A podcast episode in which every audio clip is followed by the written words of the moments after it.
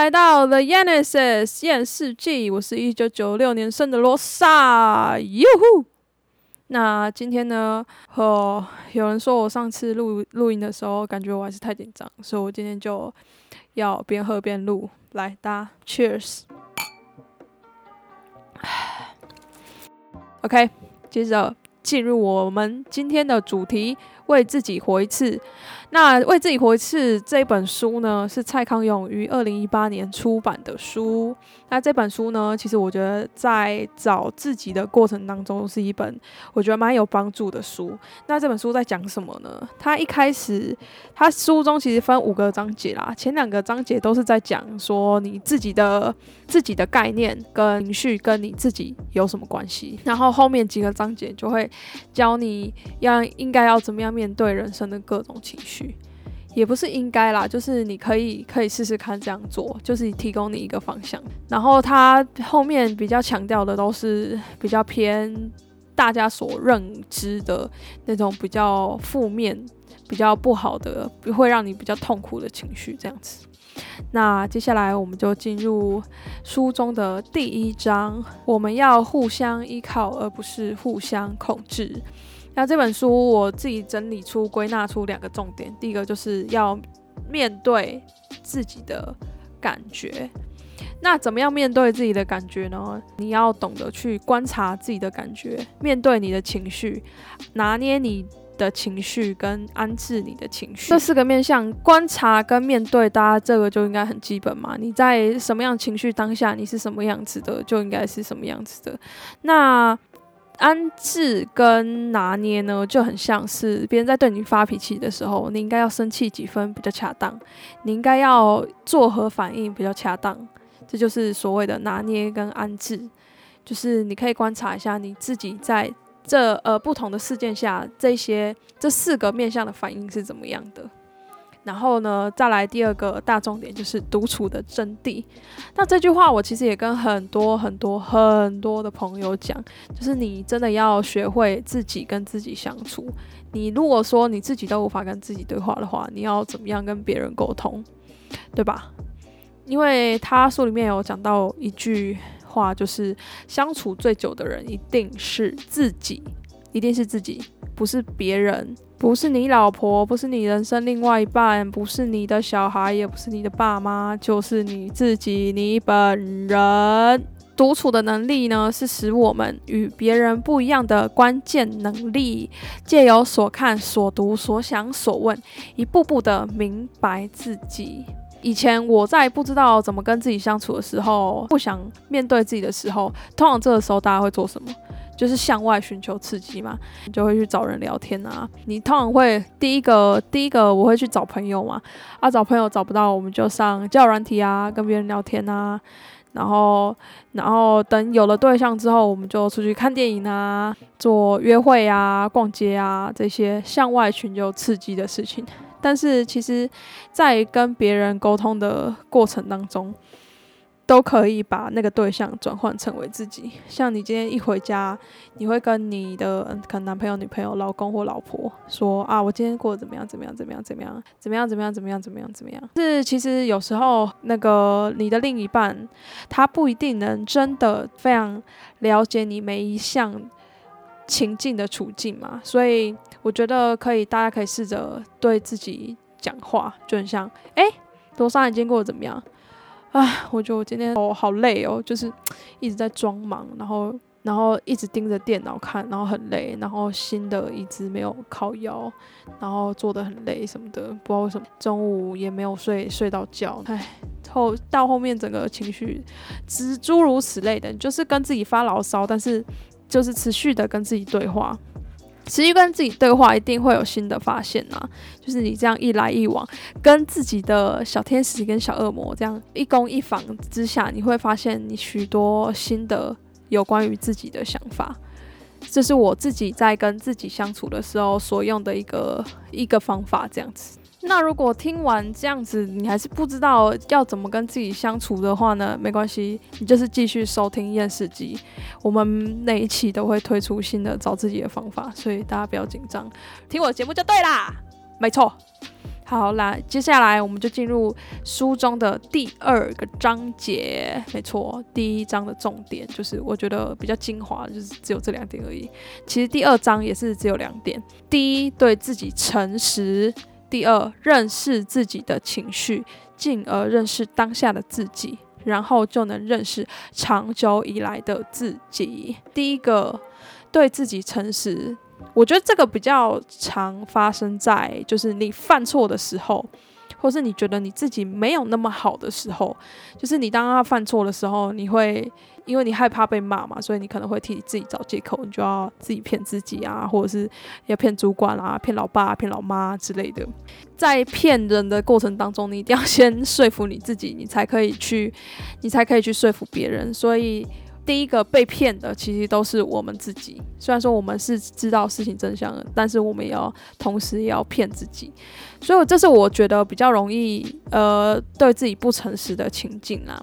那其他时候可能自己感到自卑的时候，也会就是对自己不诚实吧。但是就是对自己诚实这件事情。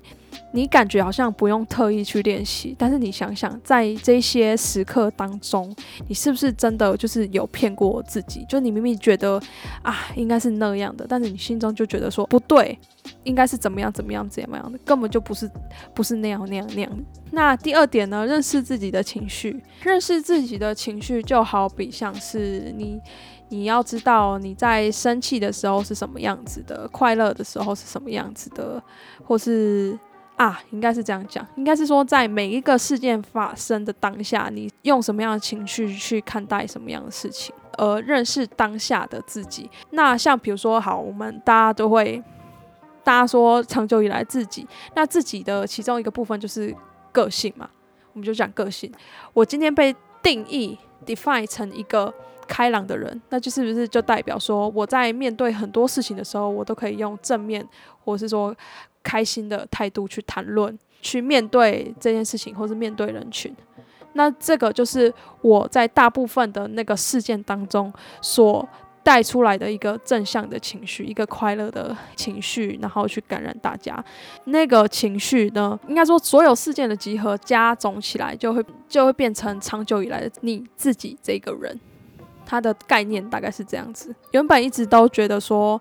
自己真的是一个非常抽象的概念，但是经过他这样一讲之后，你就会啊，原来我们自己就是就也只是这样子而已。就是你会比较好去怎么讲会诊跟调理，说，诶，这样我就要好好真的要好好来观察，说我生气的时候到底是怎么样子，我难过的时候到底是怎么样，我真的快乐的时候是怎么样快乐，什么时候会快乐，什么时候会不快乐，这样子一步一步的明白自己。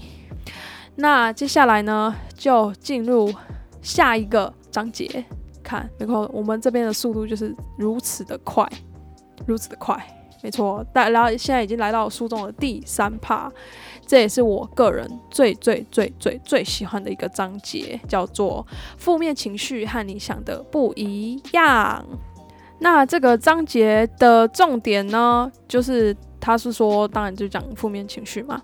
那这边一样，我整理出两个，两个，只有两个重点。第一个，第一个重点就是负面情绪就像是反派角色。那为什么电影一部电影它里面就讲啊，为什么一部电影要有反派角色的存在？当然就是绿叶要衬托红花的美丽嘛。你要衬托出主角的威能，就是需要有一个反派角色来衬托。所以他觉得负面负面情绪呢，就像它是一件事情的一体两面，有正派就一定会有反派，有生一定会有死，有快乐一定会有悲伤，这是就是他觉得都是一起的。所以对于负面情绪，我们也不要想着要摆脱它，或者是说你要一直去排斥它。因为人生本来就是苦多于乐嘛，人生本来就是一连串选择，一堆决策之下交织而成的过程嘛，所以你不可能每次都选对啊，你一定有几次选对，几次选错嘛。这个章节还有提到，还有提到一个很重要的观念，就是每问一次为什么，就问一次怎么办。那这个我们后面就是后面还会再提到这个观念，所以我们这边就先带过。还有一个。我觉得很重要的小节，如果大家真的有去翻的话，一定要看这个章节，叫做“悲伤会强迫成长，失去会带来启发”。这是我个人最最最喜欢的章节，因为我对于这个章节的想法实在太多了，所以我会另外呢做成一集来讨论，就是失去这个主题这样子。有兴趣的人，就是再等一下喽。我可能过个几个礼拜就会把这一集做好上传的，所以大家有兴趣的话，可以再去收听喽。接下来我们就来到了第四个章节。那第四个章节呢，其实它的章节标题是这样子的，我念给大家听：负面字眼其实蕴含蓬勃生机。这一句话，我觉得大家可以用刚刚的反派角色这个概念去想。他给我们的第一个 tips 呢，就是不要乱给情绪贴标签。我不知道大家有没有看过《脑筋急转弯》呢？大家有看，应该有，大家都应该都有看过《脑筋急转弯》这部电影吧？就超级有名啊！你没有看过的话，你可能就是。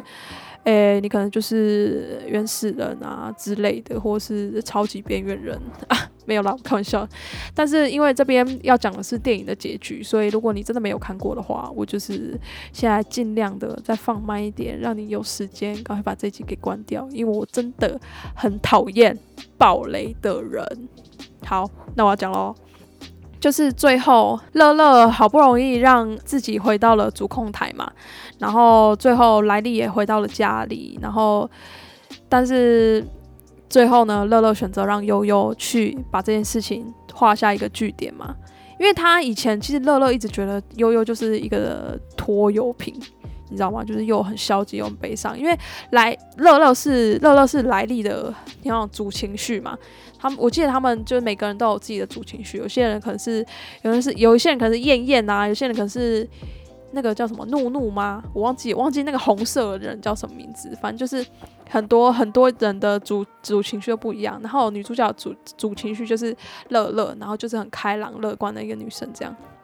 然后最后呢，她做了一连串，就是她有没有想要逃家，然后最后回到家里，然后悠悠就出来。然后让女主角整个就是崩溃大哭。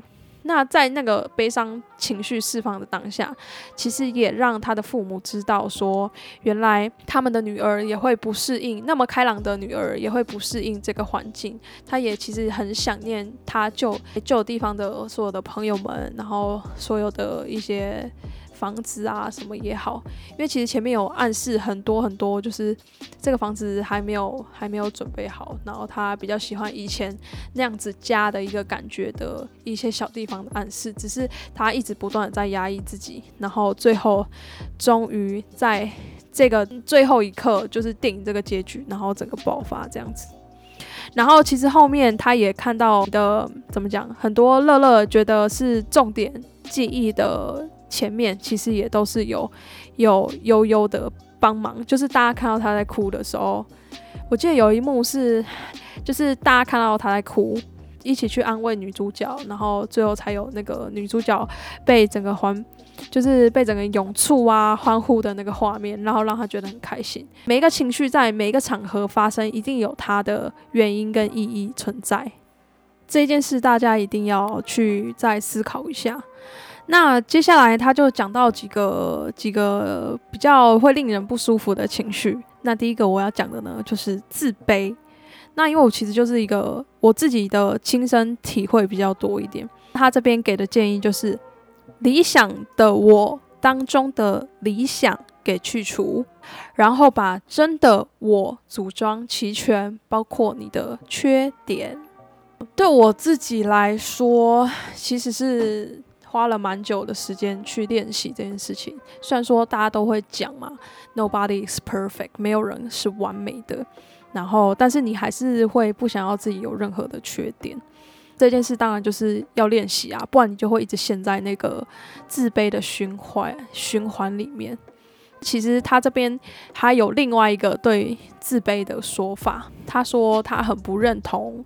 丑小鸭变成天鹅这件事，对于丑小鸭来说是一个好的结局的这一件事，因为他觉得丑小鸭长大之后就变成丑大鸭嘛，丑大鸭自由丑大鸭的生命感受，就是说每个人都会活成他自己的样子，他不用去获得天鹅们的了解或认同。这边的天鹅们，你可以自由替换成社会审美或是社会观感这几个字。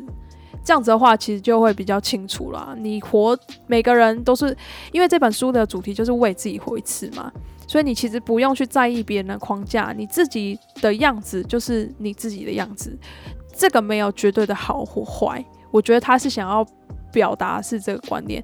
你你就是不用去，你不应该去被评断说你是好或是坏。自己不管是自己或别人，我们都是要尊重自己的样子。这边还有一个个人自己一个小小的建议，那也是这个章节里面其中一个很重要的观念，叫做踏出你的舒适圈。那其实我在自己走出自卑的过程当中，我觉得啦，我之前也处在一个一直处在一个自己不喜欢的状态，然后我把我不喜欢那个状态的，但是那个状态又是我的舒适圈，我觉得待在里面很安全，但是我其实已经感觉到有点不太舒。服了，可能压力太大，或是怎么样，但是就是觉得那个环境可能我已经无法再学习了，但是我又觉得在里面已经都熟能生巧，都做得很好了之类的，所以我一直处在一个自己不喜欢的状态，然后把那个不喜自己不喜欢的不喜欢的外在，因为我也没有办法离开那个外在嘛，就把那个错又归到自己的身上，所以我觉得踏出舒适圈之后。就是你讲换了一份工作，然后就是给自己一个新的环境啊，整个人的视野开阔不少，然后也觉得说好像其实外面世界也没有那么可怕，其实我真的做得到，这是我自己走出来的一个过程，就是给大家参考看看，然后大家也可以去想，就是自卑这件事情跟活出自己其实是有非常正相关的。那接下来我们要讲的下一个情绪呢，就是我人生给他痛苦第一名的情绪，叫做后悔。那他这边给后悔下的注解是 小破音，驱使你活出更好的人生，校对人生方向的动力和机会。但我真的觉得他讲这句话，我当时真的有茅塞顿开的感觉，因为其实你会后悔，就是代表你在做这个决策的时候你选错了，你才会后悔嘛。你一定是选错边了，才想说啊，我当初怎么怎么不选那边呢？其实他前我刚刚前面有提到一个观念嘛，每问一次为什么，就要问自问自己怎么办。所以你通常在你在。问自己为什么我要那么选的时候，下一句应该是要接着问说：那我以后要怎么样选才会比较好？我下避免我再次做出一样的选择。那其实透过这些思考跟想法呢，就会提供你校正你整个整条路的方向的一个机会，就是你会去做这件事情，你会想说我要怎么样变得更好。然后经过这样来来回回，其实你整个人生的方向都会调整到一个更好的、更都会调整到一个更适合自己的步调，或者是说路也好，然后就会最后就会驱使你活出更好的人生。我觉得他整个。整个章节想要讲的事情，大概就是这样子去总结。第四章我觉得大重点大概就这几个，那其他还有讲一些怒气呀，然后或是还有一些负面情绪。大家如果有兴趣的话，都可以自己再去翻翻看。我觉得都讲的蛮好的，啊只是我挑几个重点出来讲。那它的第五章呢？其实它的概念比较抽象，然后讲的都是状态。因为我觉得这个状态就会比较怎么讲，因人而异一点。就是你今天生，你可能跟你生活的、工作的方式、生活的形式也有关系。所以这个章节我觉得要吃个人体会的，所以这边我就不再多做分享。大家真的，我觉得大家一定要翻翻看一。一次这一本书啦，不管是我前面讲讲的一些章节也好，或是这个第五章什么都好，就是我觉得每一个章节其实都非常非常非常，而且它其实每一个小节都不长哦，就两三页，你就是挑一一个就是翻索引啊，看你有兴趣的小节，然后就读。然后我觉得其实都可以收获很多。就他为什么会在畅销榜上面那么久，其实真的是有原因的。我觉得真的是写的蛮好，就是对你找自己呀，或者是说在理清你自己这个人，或是说你今天就是很多很多负面情绪在脑袋转的时候，其实读这本书也会让你的心境相对的来说开阔一点。那今天就把这本书推荐给大家，希望大家会喜欢喽。那最后呢，就是来分享一下我们这个频道的一些跟我跟罗莎本人互动的一些管道的宣传，就是我们这个频道有 IG。也有读者信箱，然后希望大家可以多多在这几这两个，呃，就是可以寄信给我，来分享你们的想法或是感受，然后也可以在 IG 上面。我每一每几 PO 我都会贴文在下面，就是可以分享跟大家分享说你们听完这一集的感受，就真的很需要你们的一些回馈，所以希望可以大家可以常常来这两个平台来找我玩。最后谢谢你们的收听，我们下期再见，拜拜。